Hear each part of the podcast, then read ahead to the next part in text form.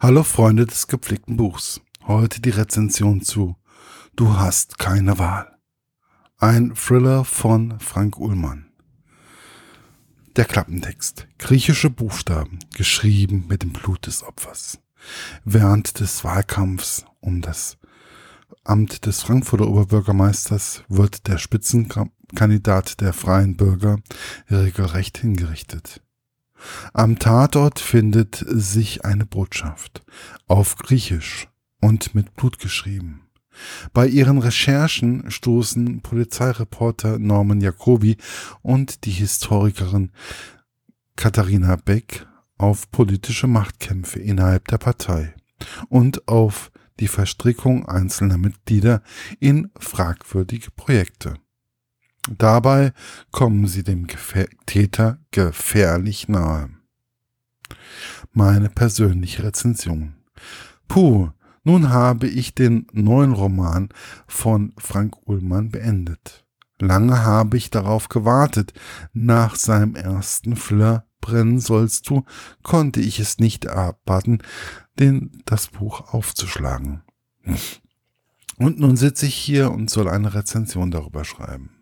Am liebsten würde ich schreien, warum dieses Buch denn nur so unsagbar kurz ist. Wie kann man einen geneigten Thrillerleser denn nur mit 400 Seiten abspeisen?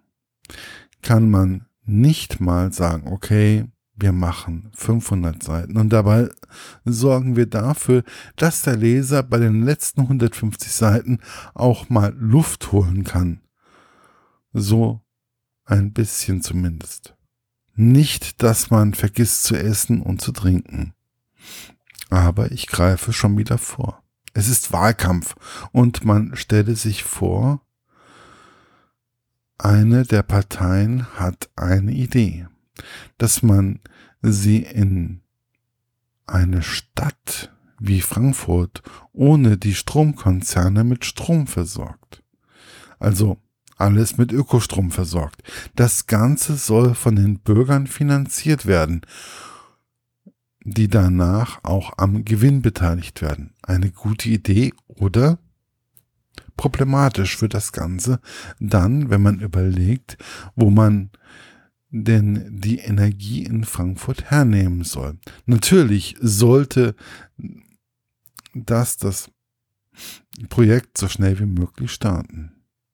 Doch dann wird festgestellt, dass zumindest am Anfang noch etwas Energie fehlt. Diese will man nun mit Fracking im Taunus gewinnen.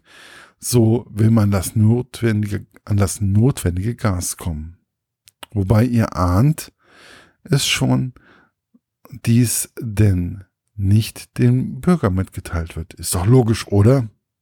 Richtig interessant ist es dann, als einer der Spitzenkandidaten oder Spitzenpolitiker der freien Bürger erschossen wird. Ein anderer Politiker tritt an seine Stelle und auch auf ihn wird ein Attentat verübt. Leider sind Katharina Beck und Norman Jacobi irgendwie inzwischen die Fronten geraten. Warum und wieso? Ich würde sagen, lest es einfach. Es ist lesenswert und spannend. Wie es ausgeht und wer der Täter ist, kann man sehr gut erahnen. Aber das ist auch eher nebensächlich. Die Frage ist die, wie man sich immer, die, die man sich immer wieder stellt, ist eher das Warum. Und genau das ist es, was das Buch so unsagbar spannend macht. Man will wissen, was passiert, warum die Politiker so sind und man will wissen, ob es Norman und Katharina schaffen. Und vor allem, wie sie es schaffen.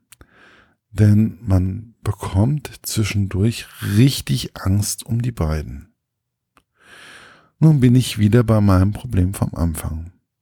Wie kann man denn so viele Fragen aufwerfen? Dadurch geht es mir jetzt schon wieder wie bei Nachband 1 die Frage nach dem nächsten Band. Cliffhanger in einer Serie vor der nächsten Folge, damit kann ich leben. Oder am Ende einer Staffel, da weiß ich wenigstens, okay, in sechs Monaten oder spätestens in zwölf Monaten geht es weiter. Und da bin ich nun bei dem Problem. Auf dieses Buch habe ich nun ganze zwei Jahre gewartet, bis es endlich weiterging. Wie könnt ihr mich so verhungern lassen? 150 Seiten hat Frank Ullmann mich zum Schluss gejagt.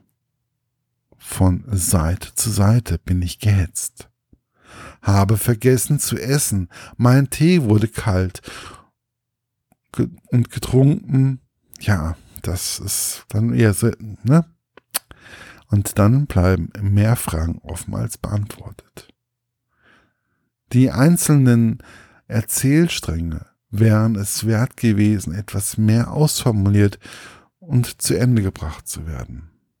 Man muss auch dazu sagen, ich habe das Gefühl, Frank Uhrmann hat sich weiterentwickelt.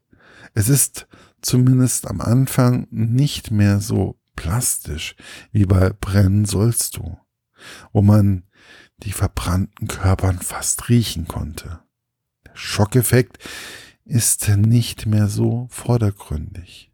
Er spielt jetzt auch mehr mit den subtilen Schauer und Grauen. Er ist irgendwie reifer geworden, auch wenn mir das Ende nicht so gefällt. Das liegt wohl eher daran, dass ich auf der Suche nach dem dritten Band bin. Und dieser ist ja noch nicht draußen. Aber ich denke, dass Frank Uhlmann sicherlich einer der Autoren werden kann, der verfilmt werden oder die Bestsellerlisten von oben grüßt. Zu wünschen wäre es ihm. Ich frage die Tage mal nach, wann der dritte Band von Norman Jacobi und Katharina Beck rauskommt. Denn ich freue mich auf die weitere Entwicklung der beiden und des Autors. Erschienen ist das Buch und die Rezension im Jahre 2016 und ja, es gibt mittlerweile Band 3 und ja, leider ist, so wie es aussieht, die Reihe eingestellt worden, aber trotzdem, ich werde, ich fand es auf jeden Fall gut, wenn ich auch sagen muss, dass dadurch, dass ja manche Erzählstränge mh, hm, nicht beendet worden sind, auch ja, schade. Bis bald, euer Markus von literaturlaunch.eu.